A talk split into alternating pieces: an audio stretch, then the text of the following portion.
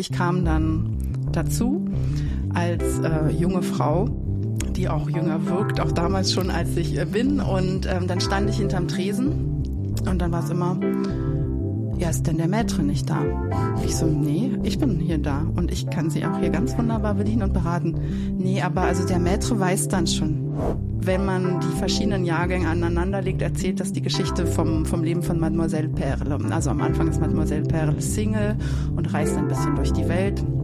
Da sieht man sie, ich weiß jetzt gar nicht mehr, in welchen Ländern sie ist. Irgendwann war sie auf einmal mit einem Matrosen zu sehen auf der Dose. Und dann hat sie einen Matrosen kennengelernt und hat sich verliebt. Hallo und herzlich willkommen zu Auf ein Glas Champagner mit Marianne. Frauen in der Gastronomie. Marianne Wild im Gespräch mit spannenden Frauen der Gastronomie.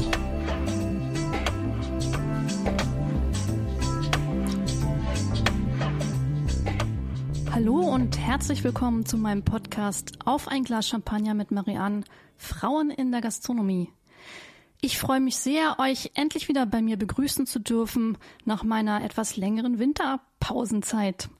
Ich habe mir etwas Zeit genommen und mir Gedanken gemacht, was ich denn noch machen kann, um euch ein bisschen in meine Welt zu entführen und habe in der Zeit ein neues Konzept entwickelt, von dem ihr, glaube ich, in Mitte des Jahres hoffentlich etwas sehen werdet, denn es ist etwas Visuelles. Also wenn ihr viele Fragen habt im Laufe der Podcasts, was Champagner und Wein angeht, da werden einige Fragen beantwortet. Lasst euch überraschen. Aber nun freue ich mich ganz besonders, die Saison ist eröffnet. Draußen zwitschern die Vögel. Wir haben auch das Fenster ein bisschen auf. Man hört sie also noch zwitschern. Lasst euch nicht irritieren. Wir sind wieder bei mir zu Hause im Wohnzimmer. Und ähm, nicht nur unsere liebe Shirley ist wieder mit dabei, meine Jack Russell Hündin, die jetzt gerade auf dem Boden liegt. Lasst euch nicht irritieren, wenn das Knuspern und so wieder anfängt. Das ist Shirley, die mit dabei sein möchte. Ansonsten freue ich mich sehr, Liebe Anais Kuss. Hallo. Hi. ich freue mich auch hier zu sein, liebe Marianne.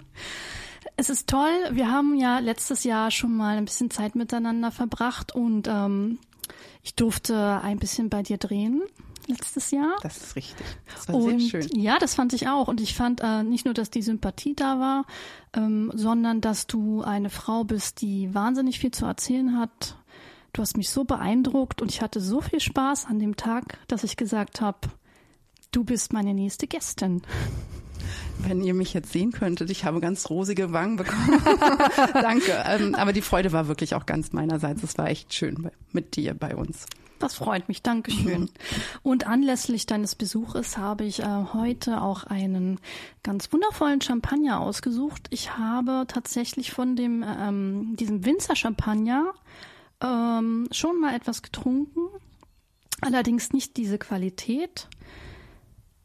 Winzer Champagner heißt, dass ähm, die Trauben, die der, das, der Champagnermacher dort verwendet, alle nur aus seinem Champagnergut kommen und er nichts mit dazu kauft. Also falls diese Frage jetzt gekommen wäre, das ist die Antwort. und ähm, das äh, Champagnerweingut heißt Agrapar und liegt ähm, sehr, sehr schön gelegen in Avis. Das ist sozusagen eine der besten Lagen und ähm, zeichnet sich dadurch aus, dass wir ganz viele tiefgründigen Kalklehmboden haben und die Reben, aus dem dieser Champagner gemacht ist, das sind sehr alte Weinstöcke, 55 Jahre. Wow, mhm. das ist auf jeden Fall ein Alter, würde ich mal sagen. Definitiv. Und dieses äh, lehmige und kalkige, dieses Champagners, es ist ein Blanc de Blanc Champagner, also aus Chardonnay gemacht.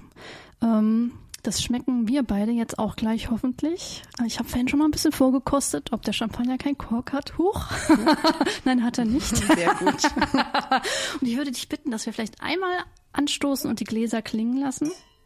Oh, ich liebe diesen Klang. Ich auch, auf jeden Fall. Und ich freue mich schon. Ich hab, äh, ich bin mit dem Fahrrad hergefahren. Ich habe hier kein Auto und ähm, hatte echt schon ein bisschen trockenen Mund. Ich freue mich sehr, jetzt oh. mit diesem Champagner meinen Mund zu benetzen. Herzlich willkommen, liebe Anais. Danke. ich bin sprachlos. Ich auch. Der ist, der ist wirklich toll. Wow. Das ist, muss, ich muss auch sagen, es ist einer der besten Wow. Champagner, den ich in der letzten Zeit getrunken habe.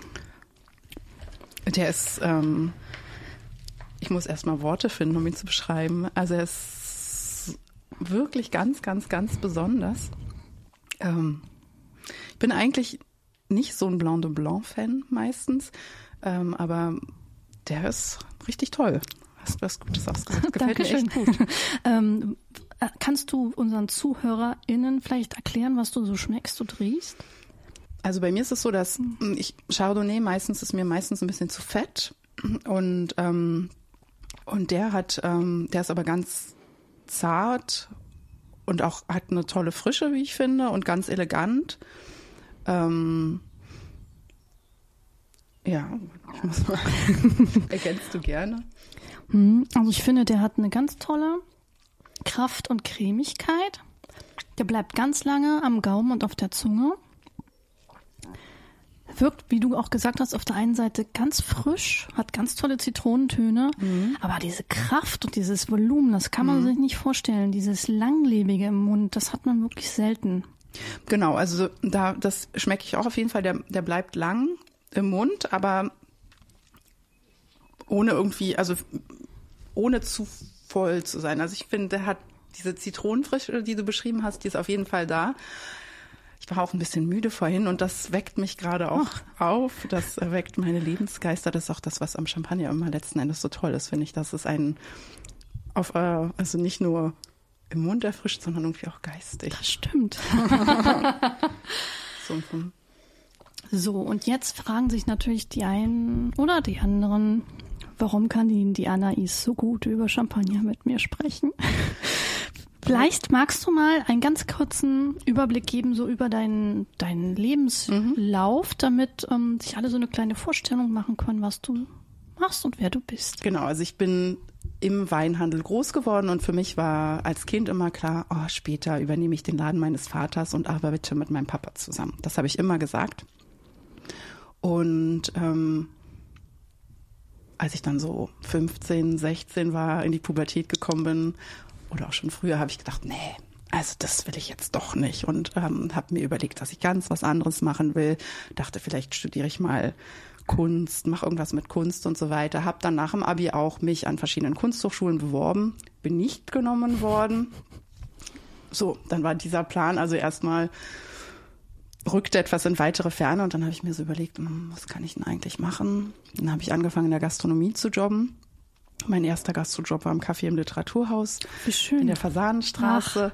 Genau. Und ähm, ja, von einem Gastrojob rutschte ich in den nächsten rein und irgendwann habe ich mir gesagt, aber so die Dienstleistung ist doch eigentlich eine ganz gute Sache und es macht mir auch total Spaß, mit den Leuten zu arbeiten, also mit meinen Kollegen, aber vor allem auch mit den Kunden und es liegt mir auch ähm, was zu verkaufen, was ich selber mag. Also es ging, es, ich habe immer irgendwo gejobbt, wo ich auch selber das Produkt mochte, also wo ich dachte, das Essen ist toll, das verkaufe ich gerne, das Konzept ist gut ähm, und so weiter und so fort. Und irgendwann habe ich dann gedacht, gut, dann ist es vielleicht einfach die Dienstleistung. Und ähm, und habe mir dann gedacht, naja, dann dann lerne ich mal was, weil jetzt einfach so beim bei meinem Vater einsteigen, das war mir dann doch zu blöd. Ich wollte dann doch auf eigenen Füßen aufstehen und dann habe ich ähm, eine Ausbildung angefangen bei Lindner, Butter Lindner, wie die äh, Berliner das äh, nennen. Mhm.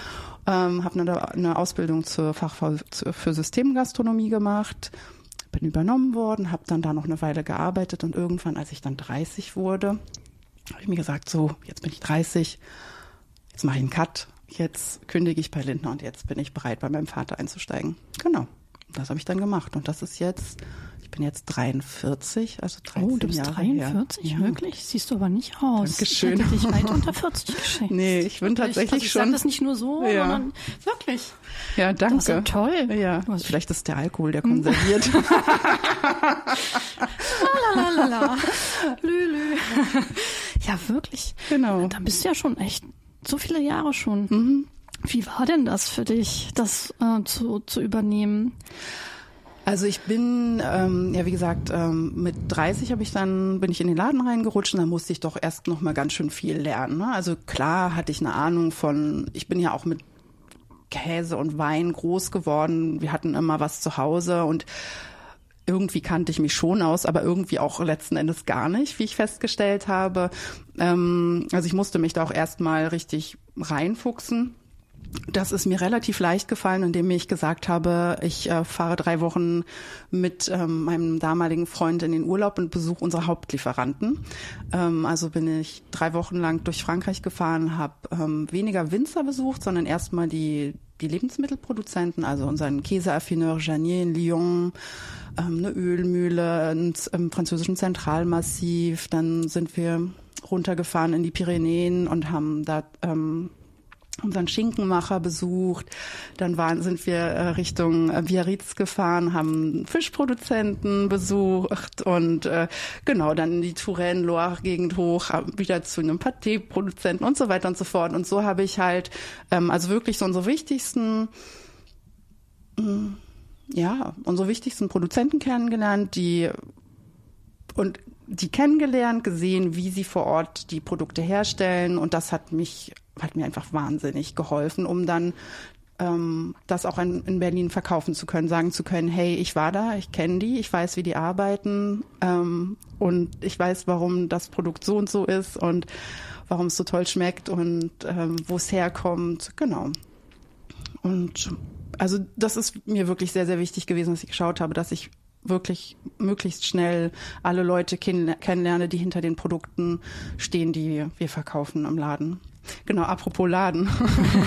Maître Philippe Fi ist das Geschäft. Ja, das ähm, wäre jetzt meine Frage gewesen. Kannst du auch nochmal das Geschäft richtig vorstellen, wo es sich befindet? Genau, also ähm, mein Vater heißt Philipp, Philipp mhm. Koss. Und der hat ähm, vor über 25 Jahren in Berlin-Wilmersdorf Maître Philippe gegründet. Ähm, das ist ein französisches Feinkostgeschäft.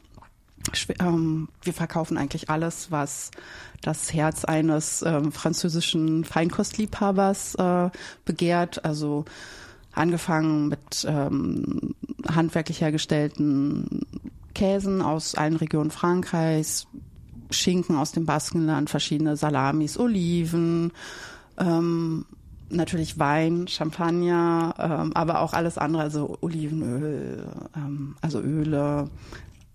Vor allen Dingen habt ihr aber was ganz Besonderes, was mich beim letzten Mal so beeindruckt hat. Das ist richtig. Ja.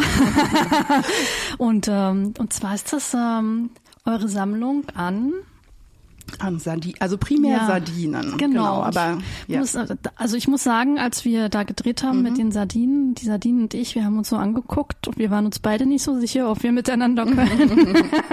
aber ich habe eine große Liebe dazu entwickelt, weil du mir die große Chance gegeben hast, auch diese unterschiedlichen Jahrgangssardinen, können wir hier gleich nochmal drauf mhm. eingehen, weil ich fand, ich finde auch das wirklich diese Sammlung so so toll. Ähm, und das war das erste Mal, dass ich mich wirklich an das Thema richtig rangetraut habe.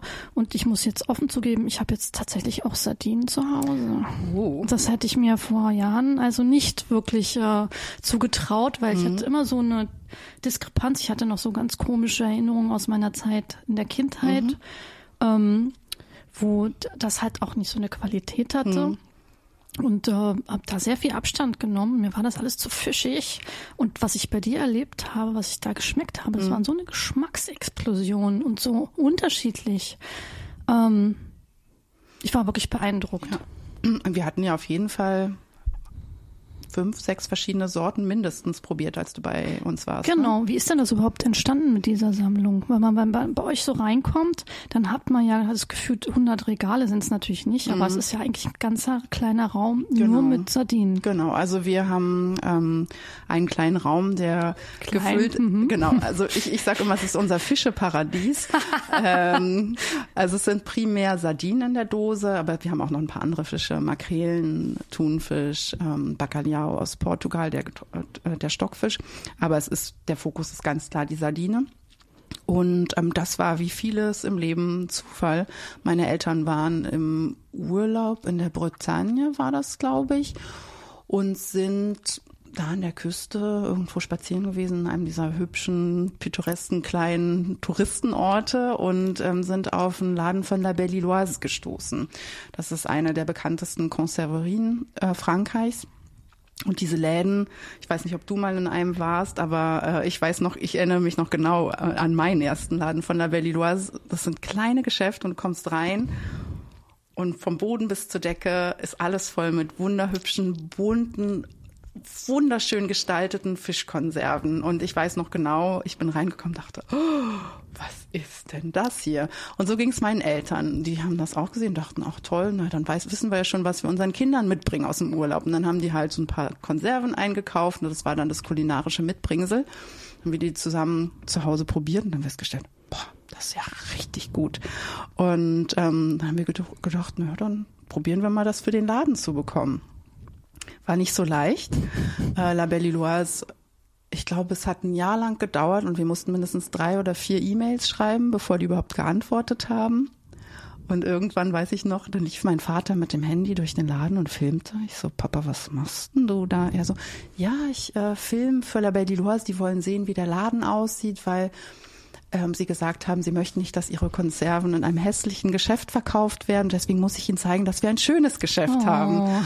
Und äh, dann haben wir das Video zu La Belle Illoise geschickt und offensichtlich äh, hat es ihnen dann Hübsch gefallen. Genug. Hübsch genug. Und äh, so haben wir halt die ersten Fischkonserven bei La Belle Illoise eingekauft, angefangen uns ins Thema einzuarbeiten und festgestellt, okay, es gibt auch noch andere gute Produzenten.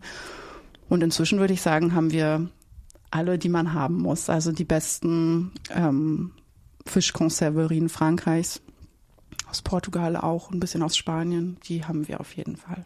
Und es gibt ja auch richtig Jahrgangssardinen. Auf jeden Fall. genau, die gibt es auch. Ähm, ja, das fand ich sehr, sehr spannend. Also im Prinzip kann man es ja fast ein bisschen sammeln. Zumindest die Dosen dann, wenn man sie leer gegessen hat. Ich glaube, es ist sehr dekorativ. Da kann ja. man mit Sicherheit in der Küche auch so ein bisschen mit dekorieren. Und äh, wenn man sich diese Bilder anschaut, da war so eine schöne Geschichte mit einer Frau. Mhm, Kannst du die genau. vielleicht erzählen, weil die hat mich auch sehr ja, beeindruckt. Ja, ja. Und zwar ist das, ähm, also ich vielleicht kann ich später noch mal was zum Thema Jahrgangssardine an und für sich erzählen. Ansonsten erzähle ich erstmal die Geschichte von der Frau. Und zwar sind das die Jahrgangssardinen von La Perle des Dieux. Die sind in der Vendée, also ein bisschen südlicher als die meisten Konservinen sind so in der Bretagne und die Vendée ist ein bisschen runter, die Atlantikküste runter. Und äh, die lassen äh, jedes Jahr die Dose von einer Künstlerin aus der Region gestalten und die hat die Figur von Mademoiselle Perle erfunden. Das ist also eine hübsche Frau mit langem, wallenden roten Haar und wenn man die verschiedenen Jahrgänge aneinander legt, erzählt das die Geschichte vom, vom Leben von Mademoiselle Perle. Also am Anfang ist Mademoiselle Perle Single und reist ein bisschen durch die Welt da sieht man sie, ich weiß jetzt gar nicht mehr, in welchen Ländern sie ist. Irgendwann war sie auf einmal mit einem Matrosen zu sehen auf der Dose. Und dann hat sie ihren Matrosen kennengelernt und hat sich verliebt. Irgendwann, äh, die, die, das Jahr drauf, sah man sie dann mit einem Schleier oh. auf, dem, äh, auf dem Kopf. Also hat sie geheiratet. Das Jahr drauf auf der Dose sah man sie mit einem wunderhübschen, kugeligen, schwangeren mhm. Bauch, war sie mhm. also schwanger. Das Jahr drauf sah man sie mit einem kleinen Baby als sie also ihr Kind bekommen, das übrigens auch einen Namen heißt, das heißt Capucine. Und ähm, ja, inzwischen, und dann zwischenzeitlich war der Matrose wieder irgendwo auf den Weltmeeren unterwegs und dann hat Mademoiselle Perle und Capucine in verschiedenen Ländern gesehen. Die sind, glaube ich, irgendwann sind sie nach Indien gereist, irgendwann waren sie in Peru und jetzt ist der Matrose wieder da. Ui. Ja, also es ist ganz toll. toll, oder? Dass sich mhm. jemand auch so Gedanken macht ja. und das auch so fortführt und so konsequent genau. ist. Das finde ich total toll und faszinierend. Ja. Magst du noch mal was über diese Herstellung der äh, Jahrgangssardinen mhm. erzählen? Also die Jahrgangssardine ähm, ist anders als das, was viele Leute denken, kein Marketing-Gag. Also oft ist es so, dass die Kunden in den Laden kommen und sagen, sagen Sie mal, das mit der Jahrgangssardine, das ist doch eigentlich nur so ein, so ein Verkaufsding, oder? Und ähm, dann sage ich, nee, nee, ist es nicht. Aus folgendem Grund. Und so ist es so, ähm, bei der, also bei der Sardine ist es jetzt nicht so wie beim Wein, dass man sagt, hm, das war ein besonders guter Jahrgang, das ist ein Jahrhundertjahrgang oder das war eher ein schlechter Jahrgang, sondern ähm, als Jahrgangssardine kommen nur die besten Sardinen eines jeweiligen Fangs in die Dose. Das heißt, wenn die Fischer die Sardinen fangen, dann kommen die Einkäufer von den Konserverien, gucken sich die Sardinen an, gucken, wie die gewachsen sind. Sind die klein, dünn, murkelig oder sind die schön dick und rund und fett? Ähm, gucken sich auch den Fettgehalt des Fisches an und nur die, die am schönsten und vor allem am fettesten sind, die werden aussortiert und kommen als Jahrgangssardine in die Dose. Die, die so ein bisschen klein und murkelig kommen, sind, werden vielleicht mit Tomatensoße eingedost oder werden vielleicht zu Fischriette verarbeitet oder sowas. Ähm, genau. Und warum nimmt man die besonders fetten? Der Grund ist ganz einfach. Fett ist erstens Geschmacksträger und vor allem ist es so, je fetter der Fisch ist, desto zarter ist er später auch in der okay. Dose. Das heißt, wenn man eine Jahrgangssardine kauft, weiß man, man kauft zum Beispiel zum ersten, kauft man die besten Sardinen eines jeweiligen Fanges. So, das ist das Erste. Warum ist der Jahrgang noch wichtig? Ähm, man kann diese Sardinen ja auch länger in der Dose liegen lassen. Also es, je nach Konserverie, also die geben unterschiedlich langes MHD, aber also zehn Jahre kann ja so eine Sardine locker in der Dose sein. Und indem man den Jahrgang auf die Dose schreibt, weiß man, okay, ich kaufe einen Jahrgang 2015. Jetzt haben wir 22. Mhm. dann ist der schon sieben Jahre in der Dose. Kaufe ich einen Jahrgang 2020, ist der erst zwei Jahre in der Dose. Ähm, jetzt fragt man sich vielleicht auch, warum was soll, was soll das? Interessiert das mich? Was macht es? Es macht tatsächlich was. Und zwar ist es so, je länger der Fisch in der Dose liegt, desto mehr Zeit hat das Öl in den Fisch einzudringen und desto mehr verbinden sich Öl und Fisch und desto zarter wird die ganze Geschichte. Hm. Das heißt, wenn du einen alten Jahrgang hast, wird der Fisch zarter sein, buttriger, ähm, weniger fischig. Also das ist ja selbst wenn sie fischig schmecken, schmeckt es ja gut. Du hast es ja probiert. Ja, das ist ja ich jetzt äh, nicht, bin jetzt wirklich überzeugt und genau. war vorher wirklich äh, so, genau. Äh, so. Nein, das ist wirklich toll. Aber es ist so, dass ähm, die jüngeren Jahrgänge meistens noch ein bisschen mehr diesen frische Sardinen, Fischgeschmack haben und die älteren Jahrgänge haben wirklich eher so ganz cremige, buttrige Noten. Und insofern ist der Jahrgang schon wichtig, weil man dann halt weiß, lange gereift, nicht so lange gereift. Ähm, das eine ich, wir hatten auch Jahrgänge verkostet. Ne? Ich glaube, ja. wir hatten eine gereiftere und eine jüngere verkostet. Das eine ist nicht besser oder schlechter als das andere. Das ist einfach eine persönliche ähm, also Geschmackssache. Geschmackssache. Mhm. Ne? Es gibt Leute, die sagen, mh, hm, ich mag es ein bisschen bissfester, ein bisschen fischiger. Die sollten dann halt einfach eher nur ein, zwei Jahre gereifte nehmen. Und dann gibt es Leute, die sagen, hm, nee, ich mag super zart und so weiter. Die greifen dann halt eher zu einer gereiften. Genau. Ist auch schön, muss ich sagen, ähm, das äh, zum Verschenken. Ein ganz tolles Geburtstags-, Weihnachts- und Ostergeschenk. Ja. ja, ja, also das ist, das ist wirklich so. Also ähm, äh, ich wollte noch was sagen zum Thema Sammler, äh, mhm. Sammler, Sammelobjekt und zum Thema in, in die Dosen in die Küche stellen. Also wir haben wirklich, wir haben ja auch einen Online-Shop und wir haben zum Beispiel einen Kunden, der bestellt nur ein einziges Mal im Jahr und zwar immer, wenn der neue Jahrgang von La Perle de Dieu rauskommt, wo auch die Mademoiselle Perle herkommt, bestellt er einmal im Jahr und dann hat er mir halt auch gesagt, ich habe ihm dann irgendwann am Telefon gehabt und meinte aber was machen Sie denn damit? Und dann meinte er, nee, er hat so einen, so einen Setzkasten und da stellt er die rein und ja, das ist Ach, wirklich sein, sein Sammel, sein Dekoobjekt. Und ansonsten haben wir viele Kunden, die uns sagen, ach, ich, die sind so hübsch, ich schmeiß sie nicht weg. Die nagel ich mir in der Küche an die Wand oder ähm, ach, da tue ich dann irgendwas rein und freue mich dann, dass ich das nicht wegschmeißen muss. also sehr dekorativ. Ja, ja, genau. Ich hatte auch eine Dame, die ist irgendwann mal vorbeigekommen und hat mir hat ähm, mir gezeigt, dass sie Uhren daraus gebastelt hat. Die hat die Dosen im Prinzip platt gehämmert und dann hat sie da die Zeige angebracht und dahinter ein Uhrwerk gemacht und so. Also Wahnsinn. Die Leute werden ganz kreativ, kreativ ja. damit, auf jeden Fall.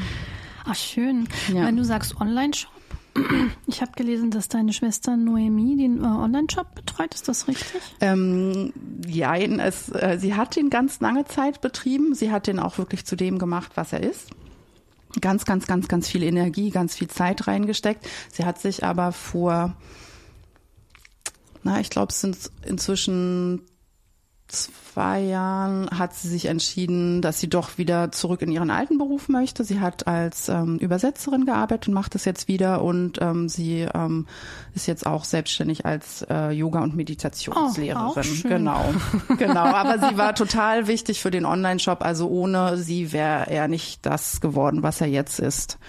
Ähm, also bevor sie eingestiegen hat, ist, gab es den Online-Shop schon, aber das war mehr so unter ferner Liefen. Also wenn wir zehn Bestellungen in der Woche hatten, dann war es schon richtig viel. Genau.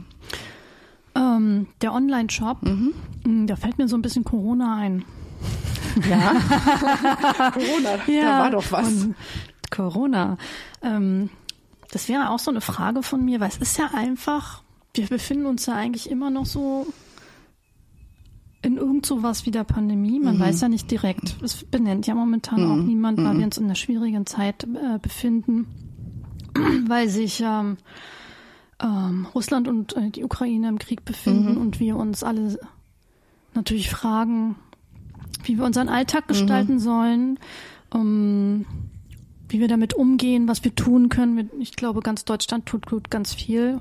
Wir alle. Ja, auf jeden Fall. Ähm, und ähm, sind immer mit Gedanken, immer haben wir, glaube ich, immer ein bisschen was, äh, sind wir auch immer mit dabei. Ähm, und trotzdem, wir haben ja die Pandemie auch noch irgendwo laufen. Wir mhm. haben auch noch äh, relativ hohe Zahlen in Berlin. Als Corona kam. Mhm. ich jetzt lache ich so ein bisschen drüber. Ja. Ähm, aber wie war denn das? War das euer Online-Shop da sehr, sehr wichtig? Also ähm, ich muss auch ein bisschen grinsen, als du gesagt hast, als Corona kam, weil ich mich wirklich noch dran erinnere. Ähm, Ende Februar 2020 war ich noch mit meinem Team ähm, in Porto auf einer ganz kleinen, wunder, wunderschönen Off-Weinmesse. Ähm, ich hat, wir haben sehr viele portugiesische Weine auch im, ähm, in unserem Sortiment, was vielleicht ein bisschen komisch erscheinen kann, weil wir eigentlich der Franzose sind in Berlin. Ähm, das ist aber eine persönliche Leidenschaft für portugiesische Weine, die wir dann zum Geschäftsmodell umgewandelt haben. Naja, lange Rede, kurzer Sinn. Wir waren in Portugal. Ähm, es war traumhaft. Die Sonne schien, wir haben Sonne getankt. Das war wundervoll. Und auf dem Weg zurück war eine italienische Klasse im Flugzeug, die alle Masken getragen haben. Und wir hatten, bevor wir nach Porto geflogen sind, hatten wir schon von, ja, irgendwas in Wuhan gehört.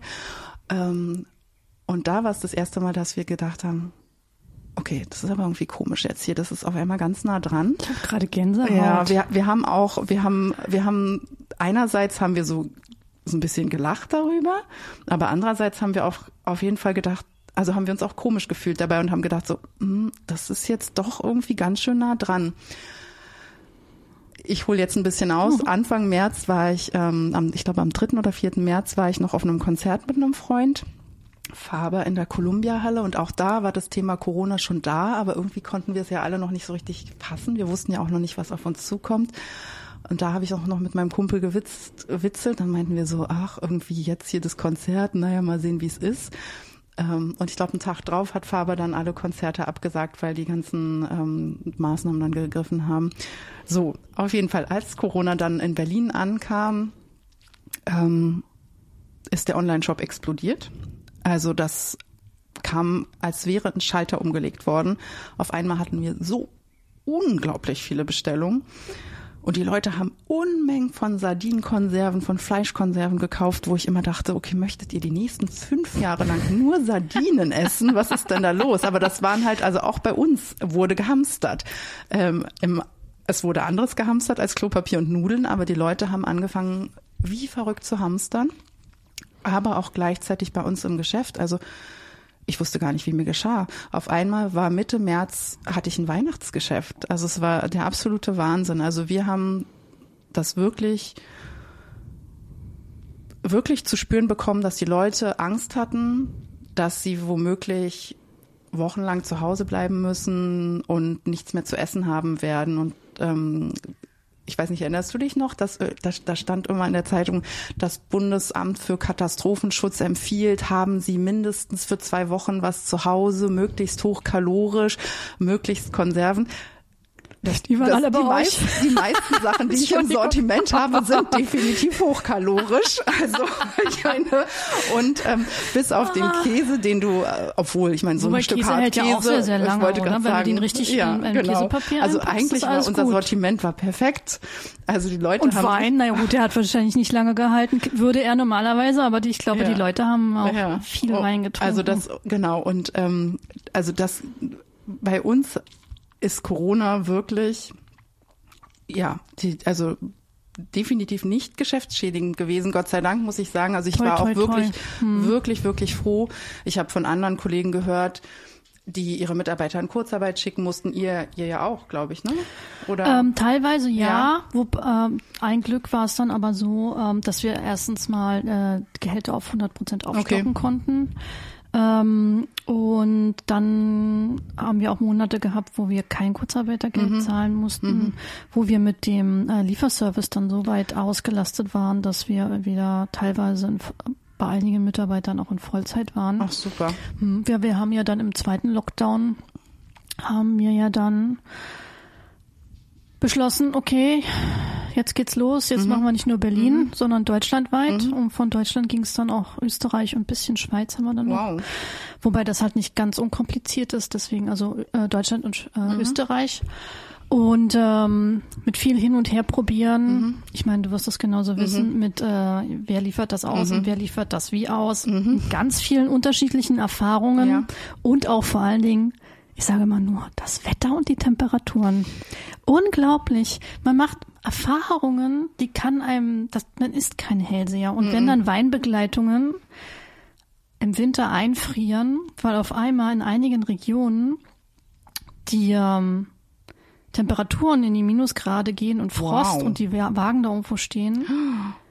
Ne? Das ist ja krass. Da kannst du bist kein Hellseher. Du weißt ja nicht in dem Moment, wo Nee, diese Kiste auf den nicht. Weg geht, du weißt ja nicht, was mit der passiert. Nee. Und wenn die dann mal drei, vier, fünf, sechs, sieben Stunden steht ja. und dann kommen dann die E-Mails rein, ja, die Flasche ist kaputt, die Flasche ist kaputt, die Flasche ist kaputt. Und du denkst dir so, okay, da war Frost in der Gegend. Aber you never know, Ja. ne? Also ähm, Ja. es war sehr abwechslungsreich auf jeden Fall. Ja. Und so im Rückblickend muss ich ganz ehrlich sagen, ich möchte diese Erfahrung gar nicht missen. Ich habe so viel gelernt in den Ja. letzten zwei Jahren. Ich habe auch gerade letztens zu meinen MitarbeiterInnen gesagt, ähm, es, seid entspannt, entspannt euch. Wir machen jetzt einen guten Sommer, wir machen einen super Herbst, wir gehen zwischendurch nochmal in Urlaub im Sommer. Und wenn dann der Frühwinter kommt und wir wieder Probleme bekommen mit der nächsten Variante, dann werden wir einfach wieder umstellen. Dann Ja. haben wir vielleicht ein kleineres äh, à la carte, also Geschäft hier vor Ort in Berlin, aber wir werden auf jeden Fall dann wieder weiter verschicken. Wir haben alles da, wir haben ein gutes Netzwerk, was wir Ja. jetzt ausgebaut Ja. haben, können jederzeit drauf zurückgreifen. Tim hat diese tolle Fähigkeit, so tolle Menüs zu kreieren, die wir verschicken können. Das ist, ich bin da so dankbar und so glücklich und Ja. froh drüber. Und die Gäste, wenn die sich melden, die sind auch immer so happy und insofern nächste Variante kann kommen. Ja. Ich versuche, ich versuche es einfach ein bisschen, ja, positiv zu Ja. sehen, weil wir wissen ja nicht, was passiert. Wir haben auch letztes Jahr, im Her vorletztes Jahr im Herbst auch nicht gedacht, dass wir im nächsten Herbst wieder auf der Das gleichen stimmt. Stelle stehen. Das also stimmt. Ja. Insofern, aber ich will ja gar nicht so negativ reden. Nee, nee, nee, aber ähm, also was du sagst, wir haben viel gelernt, das kann ich definitiv bestätigen und ich glaube auch wirklich, ich bin wahnsinnig stolz auf mein Team. Die haben das so gut gewuppt die ganze Zeit über. Ähm, es, also wir haben auch von unseren Kunden nur positives Feedback bekommen, dass sie immer meinten, ihr habt das so toll gemacht, man hat sich bei euch sicher gefühlt ähm, und wir waren so wie so eine Art Safe Place für unsere Kunden. Also, dass die gesagt haben, okay, solange ihr noch da seid, ist die Welt noch in Ordnung. Ähm, und ähm, bitte, solange ihr da seid, ist noch alles gut. Und solange wir noch eure Produkte kaufen können, ist das in Ordnung. Und wir haben auch wirklich probiert, innerhalb von diesem ganzen Wahnsinn mit Masken und Desinfizieren und Abstand. Abstand ja. und nicht mehr so viele Kunden in den Laden reinlassen, haben wir trotzdem probiert, da irgendwie noch so eine gewisse Art von Normalität zu vermitteln und zu sagen so, hey, schön, dass ihr da seid und wie geht's denn inmitten diesen, diesen ganzen Wahnsinns und so weiter und ja, irgendwie und man, man, man wird ja auch kreativ, ne? Also man, ja, dann kommt halt irgendwas Neues. Na ja Gott, dann kriegt man das schon hin. So. Aber ich finde das ganz, ganz toll, dass du als Unternehmerin da einfach auch so positiv denkst, weil ich glaube, das ist es, was es eben dann auch ausmacht, dass man dann sieht, okay, das ist die Situation, die ist jetzt echt blöd. Aber jetzt machen wir das Beste draus. Ja. Und dann, dass man, ist natürlich total wichtig und da muss ich an dieser Stelle auch sagen, ich bin total stolz auf unser Team, dass das mitgetragen hat, äh, mit vielen Ideen mit dazu gekommen ist und auch ähm, ja, das mit der Weinbegleitung Mhm. so toll umgesetzt hat. Ähm, es ist Wahnsinn, weil ich glaube, wenn man eigentlich Gastgeberin ist, dass ähm, man ja eigentlich nicht sich vorgestellt hat, jetzt irgendwie Kisten zu packen und Listen zu vergleichen und Adressen zu vergleichen und Pakete zu schleppen und all sowas ähm, oder Sachen einzuschweißen. Eher nicht. Nein. Und trotz alledem haben das mit alle mit äh, Enthusiasmus und ähm, Freude gemacht oder am Anfang, wo wir halt in Berlin ausgeliefert haben. Naja, dann haben wir halt geliefert. Ne? Also das war dann. Ich glaube, es ist auch immer, wie man es versucht dann auch anzugehen. Und wir hatten ja die Chance, wir durften ja was machen. Ja. Ne? Es gab ja viele andere, die wurden ja. Ja. nach Hause verbannt und durften ja gar nichts machen. Ich war sowas von dankbar, auch gerade in den ersten, im ersten Lockdown, dass ich jeden Tag zur Arbeit fahren durfte und was machen durfte Ja. und nicht äh, mir den Kopf darüber zerbrechen, was eigentlich äh, die Zukunft bringt. Also insofern, Das stimmt. ja, Das stimmt. Ja. Aber jetzt kommt erstmal der Sommer. ja, jetzt kommt der Sommer. Ja. Jetzt wird alles schön. Erstmal. Und dann schauen wir weiter. Ja, Und dann nehmen wir es, wie das kommt. Ne? genau. Mhm. Ähm, mein, warte mal, ob ich es jetzt hinbekomme. Mein Mitarbeiter Jens sagt immer, also, ich habe jetzt gerade Marianne angeschaut und dachte, ist das jetzt eine Redewendung, die Jens erfunden hat oder ist es tatsächlich schon was etabliertes und anscheinend ist es etabliert. Ich sage es trotzdem, wir erwarten das Schlimmste, wir hoffen das Beste und wir nehmen es, wie es kommt. Und Perfekt ausgedrückt. Oder? Ja, Ob es jetzt von Jens kommt oder von jemand anderem. sehr, sehr schön. Hm, Ich würde jetzt mal ähm, so ein anderes Thema Na reinschwenken. Ähm, mein Podcast heißt ja Frauen in der Gastronomie. Und ich beschäftige mich ja sehr stark damit, wie denn so die Arbeitssituation ist. Und äh, da geht's ja um Gehälter, ähm, Teilzeit, wie können wir Möglichkeiten schaffen, um unsere Berufe attraktiver zu machen. Und also generell, wie, wie, wie fühlen wir uns? Wie werden wir gesehen? Fühlen wir uns gut gesehen oder müssen wir dafür kämpfen? Ist das bei dir so, dass du sagen würdest, dass du in deiner Karriere Momente hattest, wo du irgendwie dich so gefühlt hast, als ob du gerade ein bisschen ähm, anders behandelt wurdest, weil du eine Frau bist oder benachteiligt wurdest oder das Gefühl hattest, du musst vielleicht sogar viel mehr kämpfen und zeigen, weil du eine Frau bist? Ähm, ich muss darüber, ich habe da schon mal drüber nachgedacht ähm, und ich denke, dass, also zumindest was so meine, meine Studentenjobkarriere betrifft, da definitiv nicht. Ich glaube auch während der Ausbildung bei Lindner auch nicht, Hm, wo ich gedacht habe, hm, das macht es mir nicht einfacher, dass ich eine Frau bin, ist vielleicht, als ich angefangen habe, mit meinem Vater zusammenzuarbeiten. Aber da kommt sicherlich auch hinzu, dass ich, also mein Vater ist halt der Maître, le Maître Philippe, der Maître. Und die Kunden waren se- sehr, sehr auf ihn fixiert lange Zeit und ich kam dann dazu als äh, junge Frau die auch jünger wirkt, auch damals schon, als ich äh, bin. Und ähm, dann stand ich hinterm Tresen und dann war es immer, ja, ist denn der Maître nicht da? Ich so, nee, ich bin hier da und ich kann sie auch hier ganz wunderbar bedienen und beraten. Nee, aber also der Maître weiß dann schon. Ich so, ja, bin, ich bin sicher, dass ich Ihnen auch helfen kann. Nee, nee, also der Maître. und so. Und das war, das war tatsächlich, also ich glaube, das ist so eine Kombination aus erstens junge Frau, der man vielleicht dann mh, Die das Kompetenz nicht so Nicht zutraut. so die Kompetenz zutraut und dann aber natürlich auch dieses unglaublich starke Männerbild des Maître, der halt immer da war und der jetzt offensichtlich gerade nicht verfügbar ist und was den Kunden nicht so gut gefallen hat. Und irgendwann, ich fand es dann ein bisschen blöd, aber irgendwann habe ich dann so ein bisschen die Familienkarte gezogen, wo ich dachte so, Leute, ich bin genauso kompetent und ich bin hier da für euch und ich mache das und ich bin, ich will auch, dass ihr glücklich rausgeht. Und dann habe ich irgendwann gedacht, so ab und an habe ich dann gesagt, so, also mein Vater ist jetzt gerade nicht da, aber schauen Ah, Sie, ich klug. bin genau. Sehr gut. Sondern ich dachte so, gut, wenn ihr mir als junge Frau nicht vertraut, vielleicht trau, vertraut ihr der Familie irgendwie. Und das war dann auch dann der Punkt, wo dann viele gesagt haben, ach so, ach, Sie sind die Tochter, ach so, in Ordnung. Und ab da Aber also diesen Moment gab es schon, definitiv.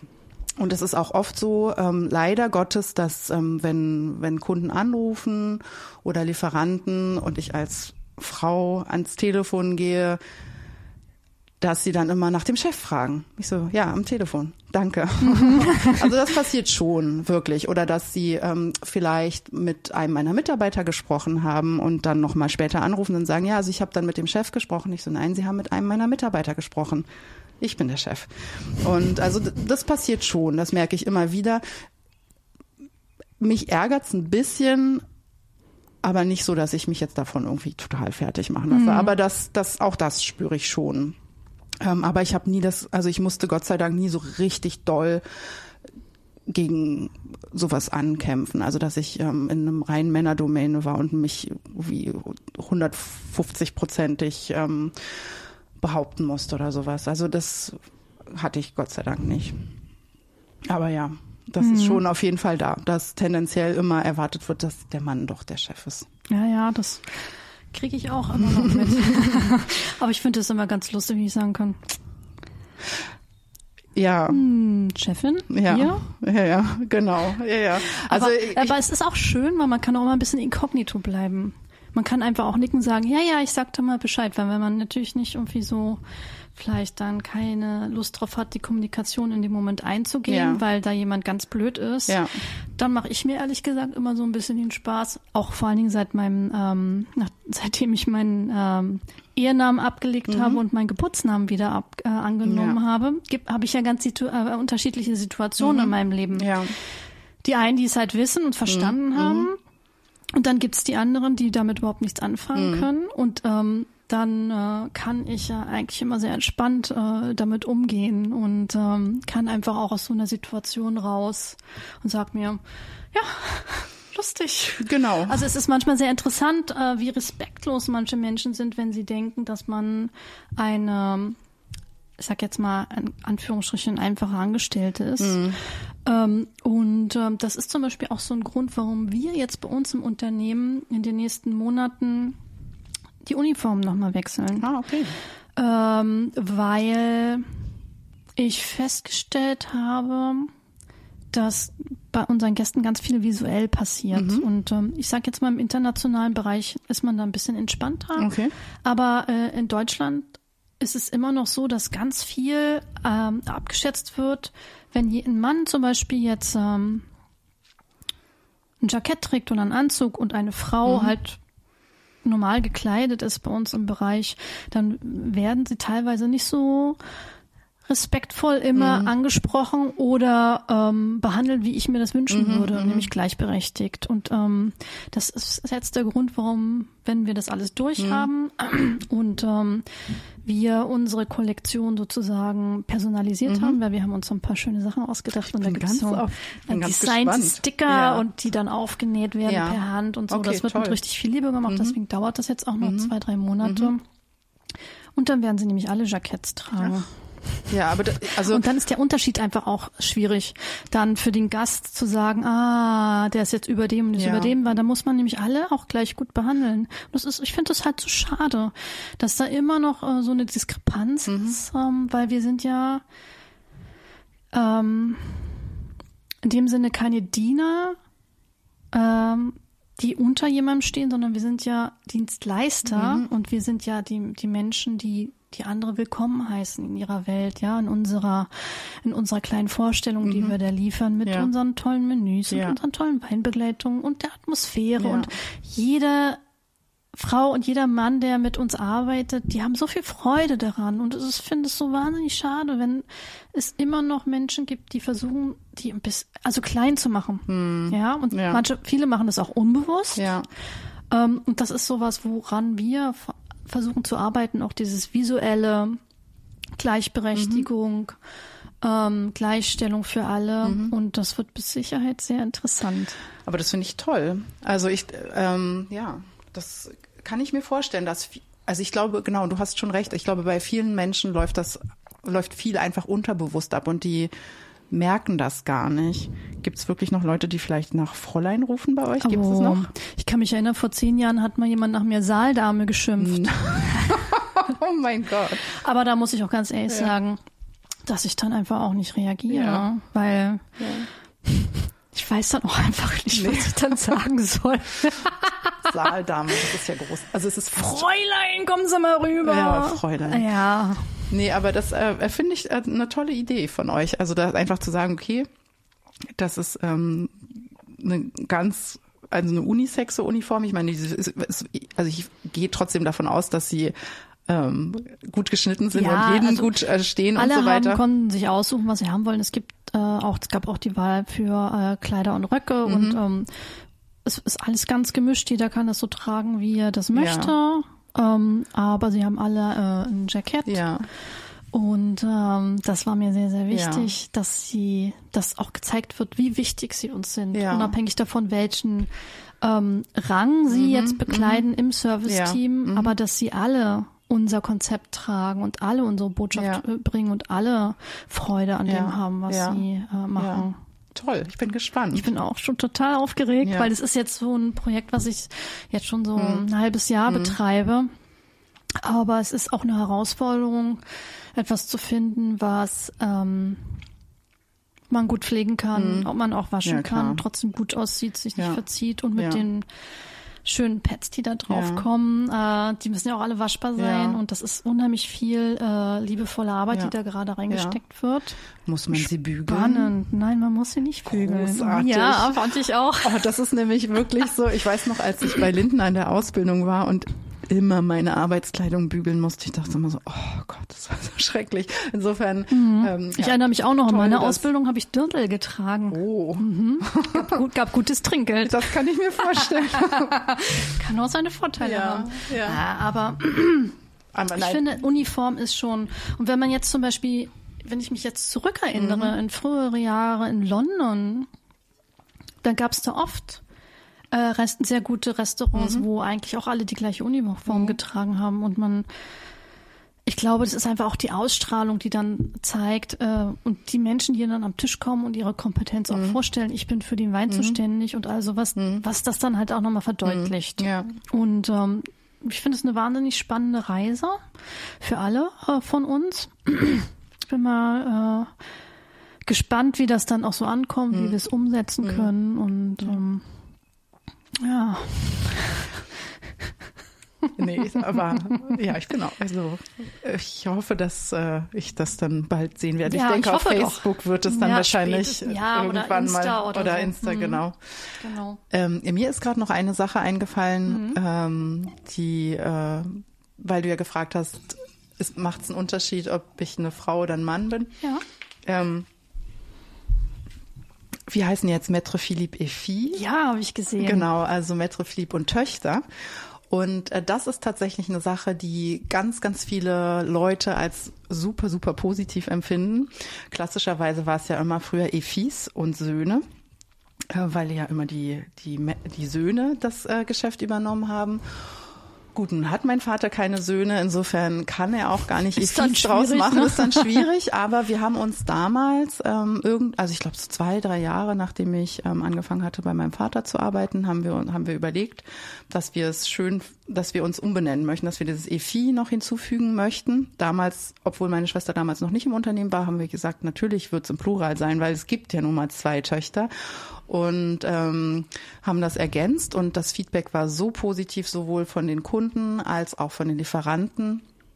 Ähm, weil sie gesagt haben, ach Mensch, das ist einerseits so traditionell, ähm, das vermittelt so eine Beständigkeit und andererseits aber auch irgendwie ganz modern, ganz anders, nee, weil es halt eben nicht die Söhne ja, sind, sondern es sind die Töchter. Und ähm, genau, ja, und insofern, also da ist es fast so, dass, dass es ähm, uns aus der Masse auch noch herausstechen lässt, dass es halt Mädels sind. Ja. Die Töchter und nicht die, die Söhne. Du hast ja auch eine Tochter. Genau. Hast du sie auch schon so weit, dass sie auf jeden Fall in die Fußstapfen treten möchte? Oder? Also äh, meine Tochter äh, äh, hat äh, ja tatsächlich die Qual der Wahl, denn ähm, mein ähm, Ex-Partner, ihr Vater ist der Thomas Vetter, dem die Sardinenbar gehört. Ah. Genau. Oh, und jetzt überlegt, sagt sie schon Entscheidung. immer die ganze Zeit, ah, Mama, ich weiß nicht, ob ich später die Sardinenbar übernehmen soll oder ob ich Maître Philippe übernehmen soll. Hm, mal beides wird vielleicht ein bisschen schwierig.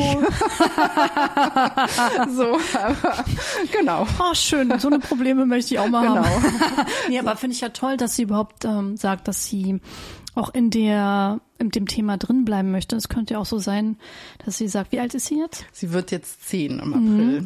Dass sie dann irgendwann, wenn sie auch in die Pubertät kommt, sagt, naja, ich gehe jetzt einmal studieren, politische Weltkunde Mhm. Ja. und dann reise ich erstmal, weiß ich nicht wohin. Ja. Kann ja auch alles passieren. Also ich ne? Rechne ehrlich gesagt damit, dass sie irgendwann auch sagen wird, so, oh nee, lass mich doch bloß mit dem blöden Käse in, in, in Ruhe. ähm, und ich glaube auch, dass das wichtig ist und dass das auch, also ne, man braucht ja auch einen Abnabelungsprozess von seinen Eltern. Und ich glaube auch tatsächlich, dass es für mich wirklich wichtig war, eine Weile nichts, also auch gedanklich den Laden erstmal total von mir wegzuschieben, ähm, sondern zu sagen, so, hey, ich mache mein eigenes ich probiere das mit der Kunst hat nicht funktioniert, egal, aber ich habe es probiert. Ja, weißt du, ich, ich konnte, ich also ich werde ich werd nicht irgendwann da sitzen und sagen so, oh, hätte ich es doch mal probiert, vielleicht wäre ich ja eine große Künstlerin geworden. Na gut, ich habe mich beworben, sie haben mich nicht genommen, das war für mich aber dann in dem Moment auch in Ordnung. Also ich hätte mich ja auch nochmal und nochmal und nochmal bewerben können, aber für mich war das Thema dann abgehakt. Dann habe ich, ach so, ich habe noch ein bisschen an der Uni Zeit verbracht. Ich habe dann äh, Arabistik und Islamwissenschaft studiert, habe dann festgestellt, mm, also sowas ganz Trockenes, das ist dann doch gar nicht so meins. Ich hatte so eine etwas romantische Vorstellung davon, wie das Studentenleben sein würde. Ich dachte so, dann sitzt du in der Uni und dann ist es total toll und intellektuell stimulierend und du gehst total drin auf. Tatsächlich saß ich, saß ich in den Vorlesungen und bin regelmäßig eingeschlafen, weil es alles irgendwie nicht so meins war und weil ich auch letztlich nicht wusste, wohin ich damit soll und was das, ja, warum ich das mache. Und als ich dann für mich beschlossen habe, Mädel, du stehst dir jetzt einfach mal ein, du bist halt eher so praktisch veranlagt. Das war ganz äh, erleichternd für mich. Und da habe ich dann gesagt, gut, Uni war schön, ich habe nette Leute kennengelernt. Also ich habe auch immer noch so ganz viele von den Menschen, mit denen ich so die ersten zwei Semester an der Uni war, sind immer noch ganz, ganz enge Freunde von mir. Insofern war die Zeit an der Uni überhaupt keine vergeudete Zeit. Die war ganz wichtig für mich. Zum einen, um meinen Freundeskreis zu erweitern, weißt du, raus aus der Schule und neue Leute kennenlernen. Ähm, aber es war auch für mich wichtig, um festzustellen, was ich nicht will und was ich nicht bin. Nämlich, ich bin keine Theoretikerin, sondern ich mache gern was, ich pack das an und ich sehe sofort ein Ergebnis. Und ähm, insofern war die Zeit überhaupt nicht verschenkt, gar nicht. Und ähm, Das Ja. finde ich uns auch ganz toll, vielleicht als so als Anregung, ähm, dass man sich äh, gar nicht so einschränken sollte, sondern Dinge auch ausprobieren, von denen man auch immer schon mal geträumt hat, um dann vielleicht auch festzustellen, dass es gar nichts für einen ist. Ja. Weil ähm, man hat ja nur ein Leben, Ja. sage ich immer. ja, definitiv. Und wenn man die Möglichkeit hat Ja. Mhm.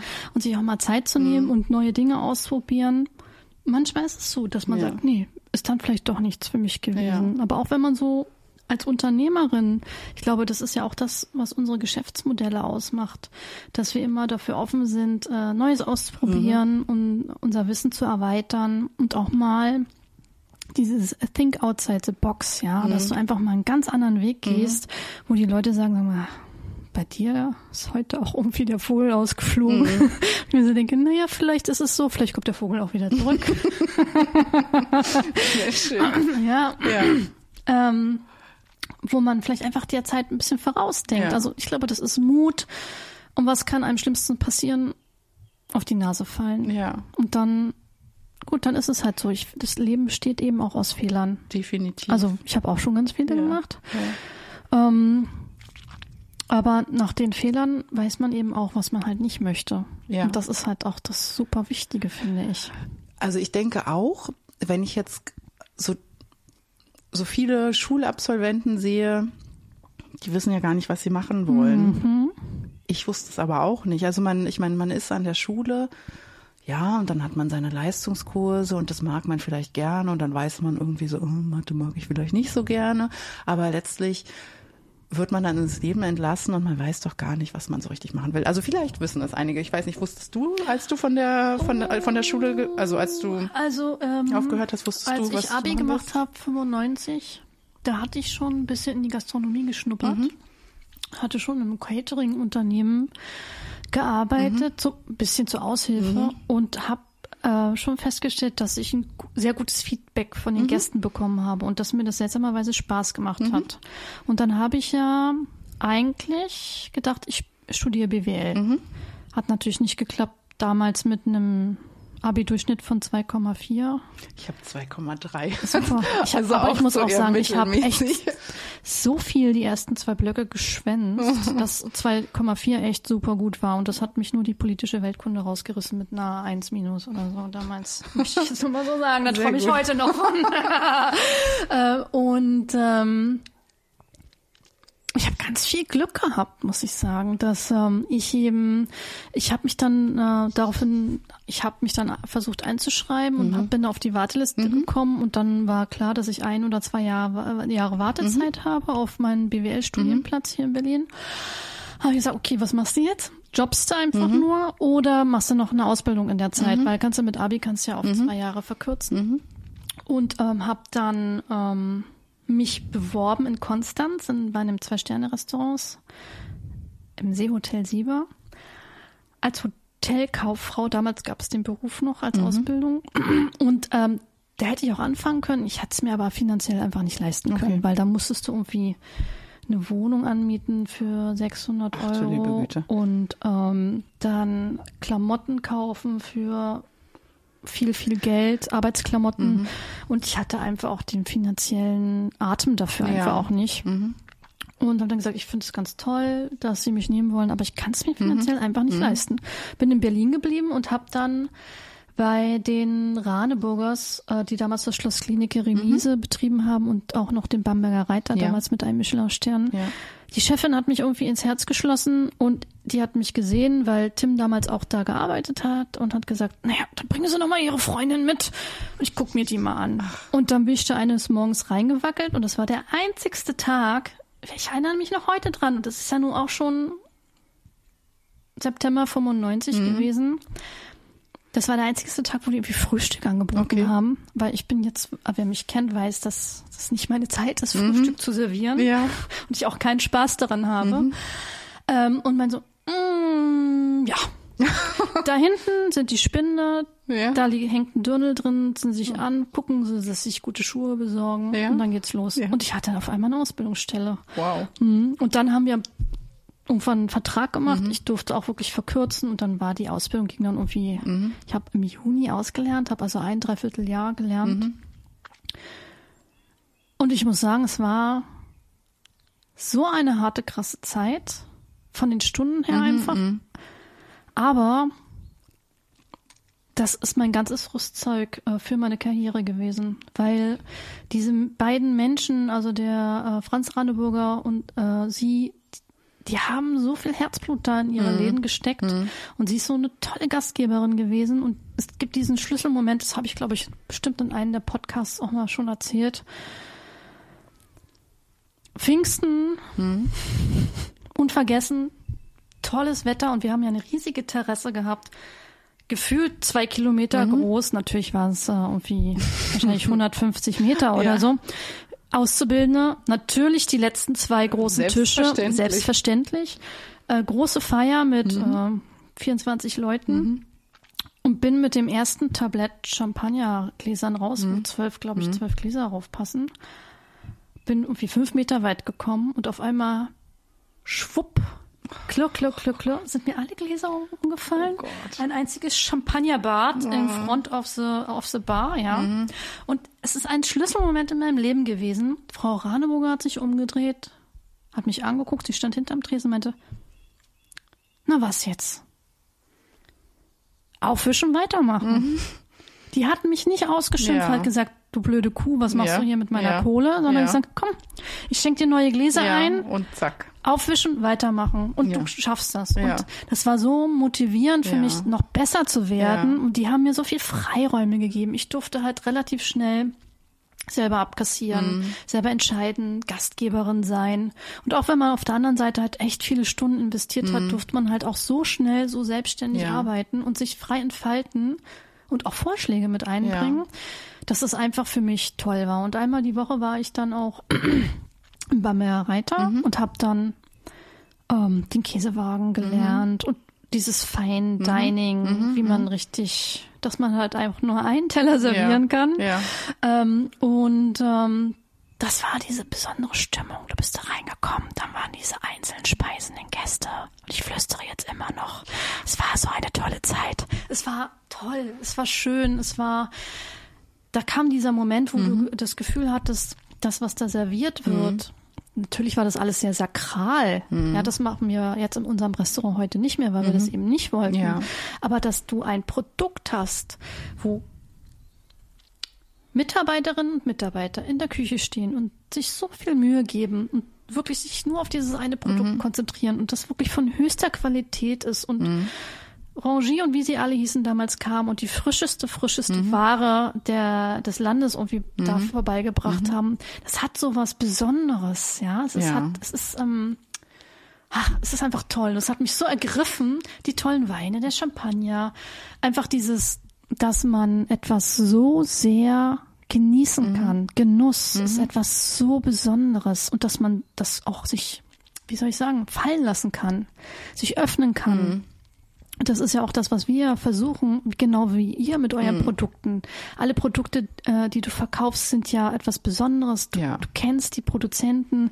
Das ist qualitativ einfach was Außergewöhnliches, wo man wirklich hundertprozentig dahinter stehen ja. kann. Und das ist ja bei uns auch so. Das ist dieses Bavum, wo du sagst, wo ich abends im Restaurant stehe, mhm. die Bude ist voll, die Gäste haben Spaß, es gibt Lachen. Mhm. Und ich immer wieder dastehe und sage, wie geil ist das eigentlich? Ja, voll gut. Stimmt. Ne? Ja. Ich kann mir vorstellen, ja. dass du auch so eine Momente hast, ja, wo das dann Fall. einfach nur so hin und her wuselt und denkst so, wie geil ist das? Ja. Dein Konzept geht auf, die Idee geht auf, die Menschen haben Spaß, du bereitest ihnen Freude, auch in schweren Zeiten, ja. was ja, eine besondere Aufgabe ist. Ne?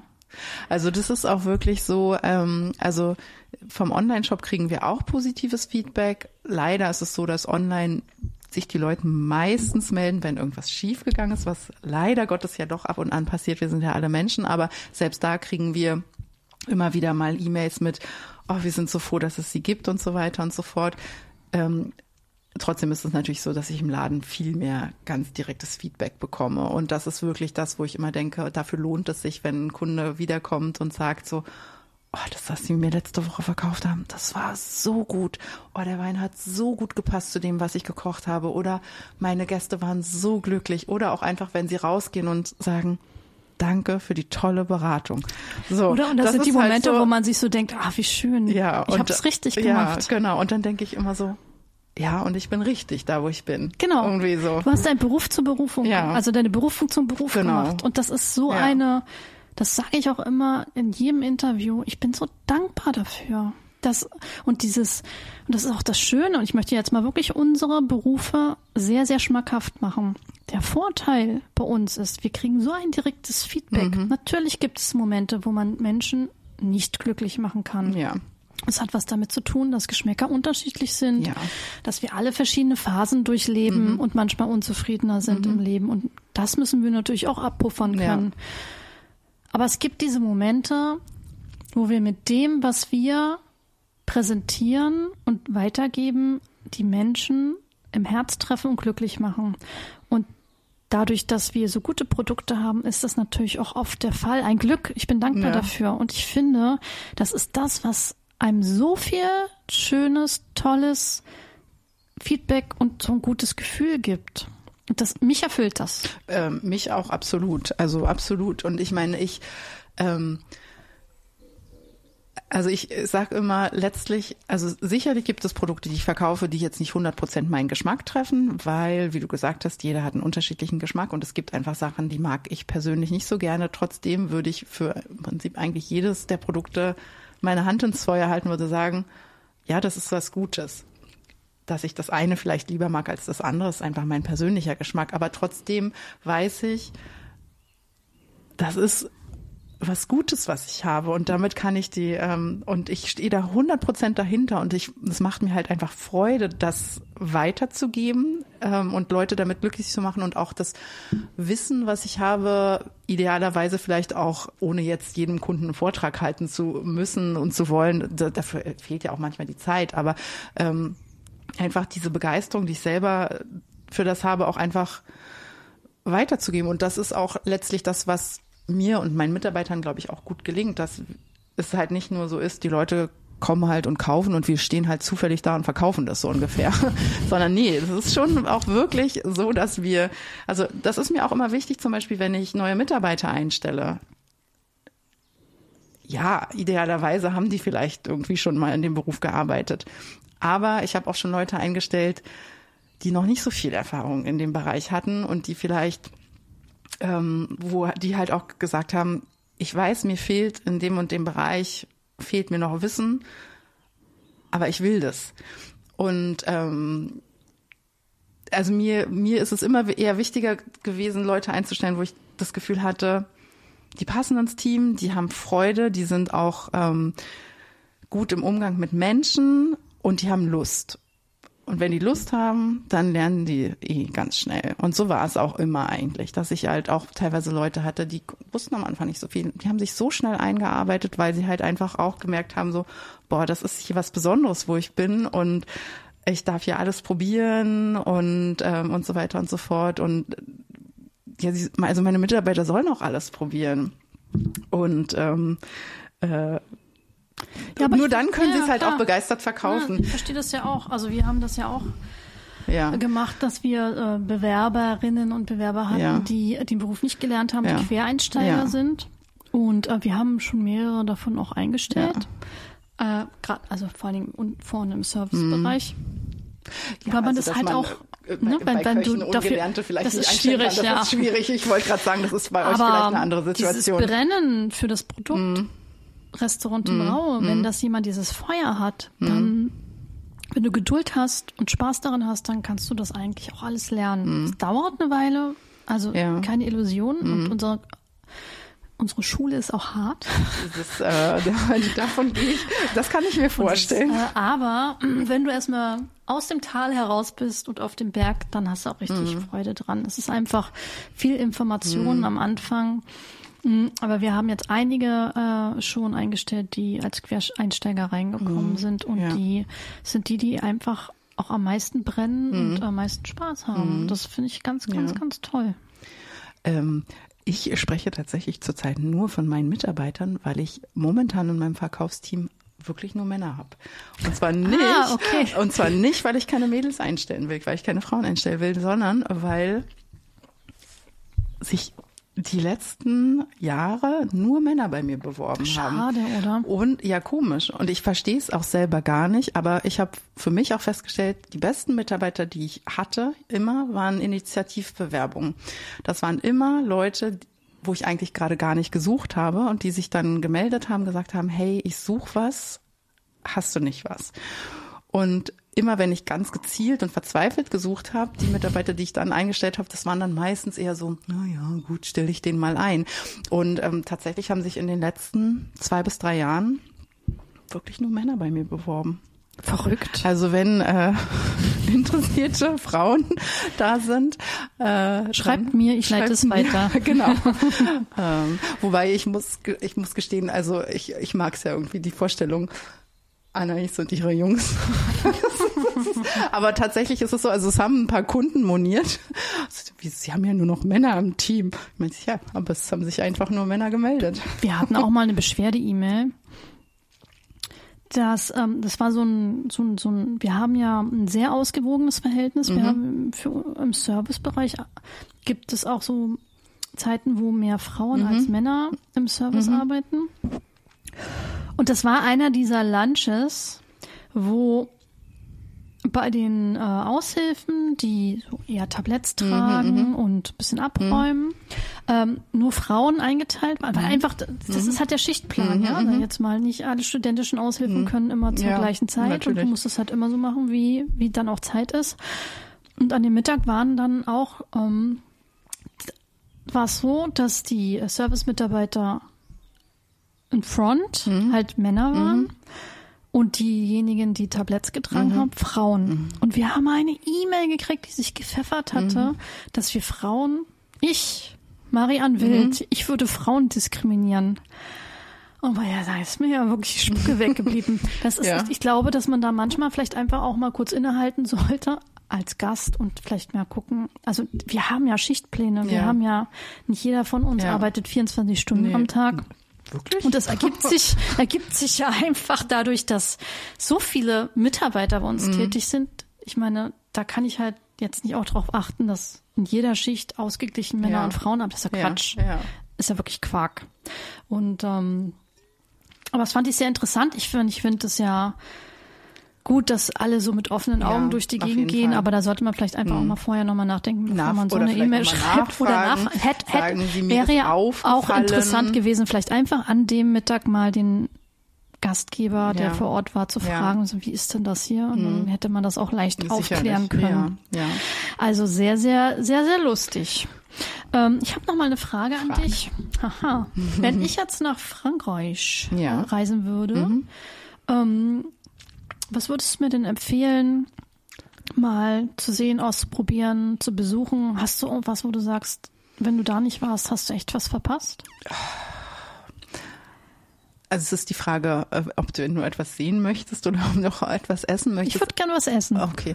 Ähm, also, es ist relativ schwierig, weil ich finde, dass Frankreich einfach so viele, so extrem unterschiedliche Regionen hat, wie aber wahrscheinlich auch die meisten Länder, dass ich schwer sagen könnte, das muss sein, das muss weniger sein.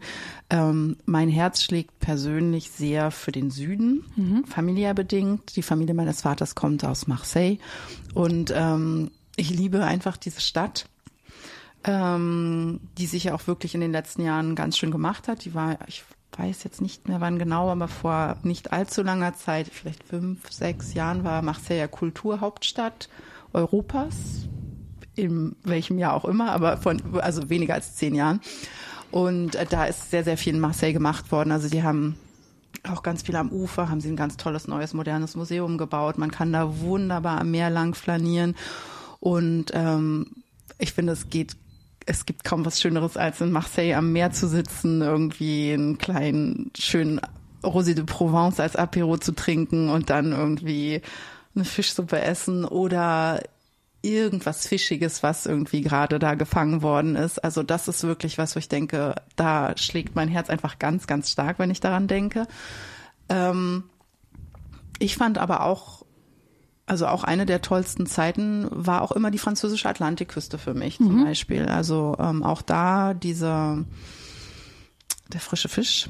Also es ist einfach ein frischer Fisch, finde ich schon, finde ich schon ganz schön toll. Das finde ich auch in Portugal immer so Ja, schön. genau. In der Algarve. Ja. Dass sie da nachts rausfahren, Ja, Fisch fangen und ja, du den dann mittags ja. auf, dem, auf dem Teller hast. Ja, also das, ähm, ich fand ähm, ein bisschen nördlich von von Biarritz ähm, Saint-Jean-de-Luz fand ich sehr sehr schön, das ähm, französische Baskenland Meerseite, auch die Pyrenäen. Also ich weiß auch noch, ich bin, als ich diese diese Tour de France, die kulinarische Tour de France gemacht habe, als ich angefangen habe bei Maître Philippe zu arbeiten, hat mich das Baskenland auch sehr sehr beeindruckt. Ich fand das so toll, die Pyrenäen und diese hübschen baskischen Häuser, die in diesem Weiß und dann mit Ochsenblut, dieses was die Berliner von alten Dielen kennen, dieses ganz dunkle braun-rot. Damit sind ähm, diese Häuser im Baskenland auch angestrichen, die ganzen Dielen, Streben und so weiter. Das finde ich schon auch ziemlich toll, ehrlich gesagt. Also ich schwer, aber ich würde, also so toll ich auch die französischen Alpen finden, finde ich, glaube ich, würde sagen ans Meer auf jeden Fall.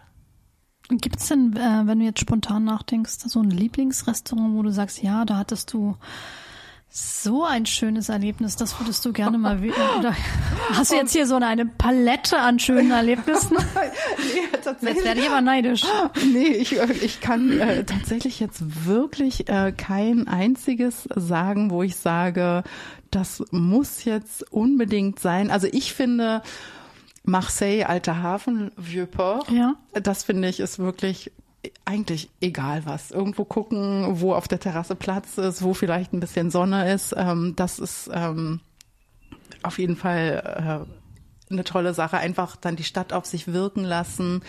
Ähm, Pastis trinken, wenn man es mag. Komischerweise obwohl ich ja halb Südfranzösin bin, bin ich nicht so ein Fan von Pastis. Aber gut, es gibt viele Leute, die es mögen. Und wenn man da ist, sollte man ein Pastis trinken oder ein Rosé de Provence.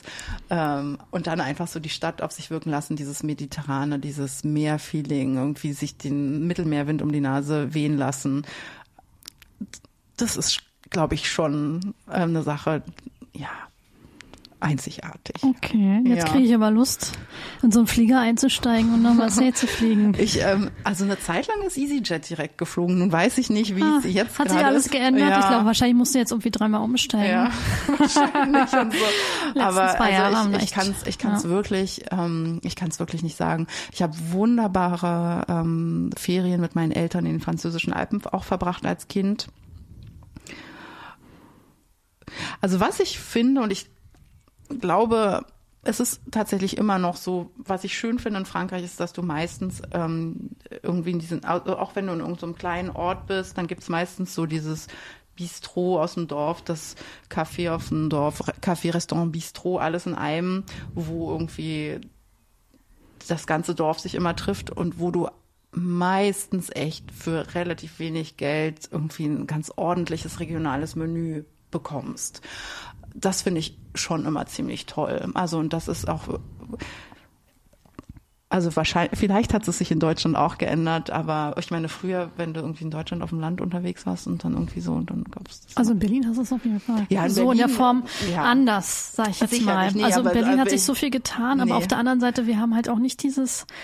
Nee, ich meine jetzt eher so das Land. Ja, ich, ich verstehe, mhm. was du mhm. meinst. Ähm, äh, das würde ich mir manchmal auch äh, wünschen, dieses Savoir-vivre. Dieses, ja. Ja, und das ist, also äh, manchmal denke ich, ist das jetzt Klischee, aber nein, es ist nicht Klischee. Nee, es ist, ist halt nicht. tatsächlich so. Also du, du kriegst dann wirklich irgendwie, keine Ahnung, ein ordentliches Drei-Gänge-Menü, irgendwie Vorspeise, Hauptgericht, Dessert, ein Wein aus der Region, keine Ahnung, Viertel Liter, halben Liter. Und das ist gut. So, ja, das finde ich halt so ich schön. Ich finde das auch schön. Das ist eine schöne Erinnerung für mich, äh, ist ähm, eine Bordeaux-Reise, wo wir äh, dann auch Wein probiert mhm. haben und dann bist du halt jeden Abend in ein anderes Restaurant ja. und dann hast du halt, weiß ich nicht, Tete Veau, also Kalbskopf, Ravigott mhm. mit mhm. Kapern und mhm. Zwiebelchen, das und das und das und das war alles so unkompliziert und das war total natürlich, dass so ein mhm. gutes Produkt auf dem mhm. Teller, total unkompliziert, einfach, aber super lecker und das ist dieses Unkomplizierte, das würde ich mir auch manchmal wünschen. Mir ist übrigens noch was eingefallen. Ja, oh. Und zwar, also äh, eine Sache, die ich wirklich ganz, ganz besonders finde, ist in Lyon, mhm. wo unser Affineur ist, Christian Janier. Ähm, da gibt es an der, am Bahnhof Perrache, ich glaube, es ist Perrache, gibt es die Brasserie Georges. Mhm. Die Brasserie Georges, die ähm, brauen auch ihr eigenes Bier. Und das ist aber auch ein Restaurant ein riesiger Raum mit ungefähr gefühlt zehn Meter hohen Decken. Immer knüppeldicke voll. Aber meistens kriegst du trotzdem irgendwie einen Platz, musst du vielleicht eine Weile warten und so. Aber also da, da muss man sich auch keine Illusion machen. Da sitzt du nicht den ganzen Abend, sondern du isst und dann gehst du, weil der nächste Gast deinen Tisch haben möchte. Ähm, Spezialitäten aus Lyon. Ähm, das ist kein Fine Dining. Es ist vom, vom, vom Lärmpegel wie in einer Bahnhofshalle mit diesen zehn Meter hohen Decken, ein einziger riesiger Raum. Aber das ist wirklich ein Erlebnis. Also wenn jemand in Lyon ist, in die Brasserie Georges gehen, ähm, weil, also erstens die Kellner, es ist ein, auch eine Armada von Kellnern unterwegs, so, so richtig, was diese emsigen Kellner, die einfach so auf Zack sind, die rennen wahrscheinlich am Abend irgendwie einen Marathon oder so gefühlt. Und ähm, was in der Brasserie Georges eine Spezialität ist, ist, wenn jemand Geburtstag hat, bestellt er eine Omelette Norvégienne. Das ist so ein Dessert mit so Eis und ähm, Eierschaum und so weiter. Und die kommt dann aus der Küche geschwebt mit äh, Wunderkerzen drin.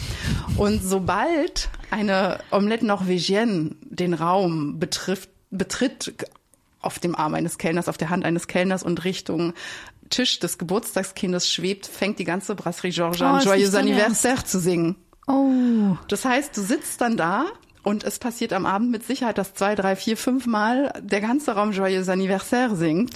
Nur ganz kurz. Und dann wird's hingestellt und dann ist wieder alles normal. Und das ist halt wirklich sowas, wo ich denke, das ist, das ist was ganz Besonderes. Also das, ähm, das wäre vielleicht so ein kleiner Tipp. Einfach so Brasserie Georges, eine Kleinigkeit essen, ab zwei, dreimal am Abend Joyeux Anniversaire singen, ein kleines ähm, Bier aus Lyon trinken und ähm, ja. Ach, das klingt ganz, Ja. ganz toll und nach wunderschönem Urlaub. Ja, Liebe Anais, ich danke dir sehr für deinen Besuch heute hier. Und es hat mir sehr, sehr viel Spaß gemacht. Ich würde dich gleich fürs nächste Mal wieder gerne einladen, weil ich glaube, wir könnten noch zwei, drei Stunden quatschen. Auf jeden Fall. Also es war, ich, ich, ich, bei mir ist es ja immer so, ich komme ja vom Hundertsten ins Tausendste. Oh, ich finde das super. Und ich, Ich finde das so spannend, weil jeder von uns hat ja auch so viel Geschichten Ja. zu erzählen. Wir haben ja auch schon ein bisschen was gesehen und erlebt. das ist ja, auch schön. Ja. Und ähm, ich danke dir, dass du dir heute die Zeit genommen hast. Es war mir eine Freude. Mir auch. Und ähm, ich hoffe, wir finden ganz bald wieder Zeit, ein bisschen miteinander zu quatschen. Ich komme sehr gern wieder vorbei, jederzeit.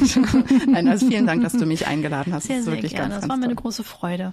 Dann komm gut nach Hause mit deinem Fahrrädchen. Auf jeden Fall. Und äh, liebe Zuhörerinnen und Zuhörer, vielen Dank, dass ihr mit dabei wart. Und ähm, wir hören uns bald wieder. Schönen Abend noch. Ciao. Ja, schönen Abend.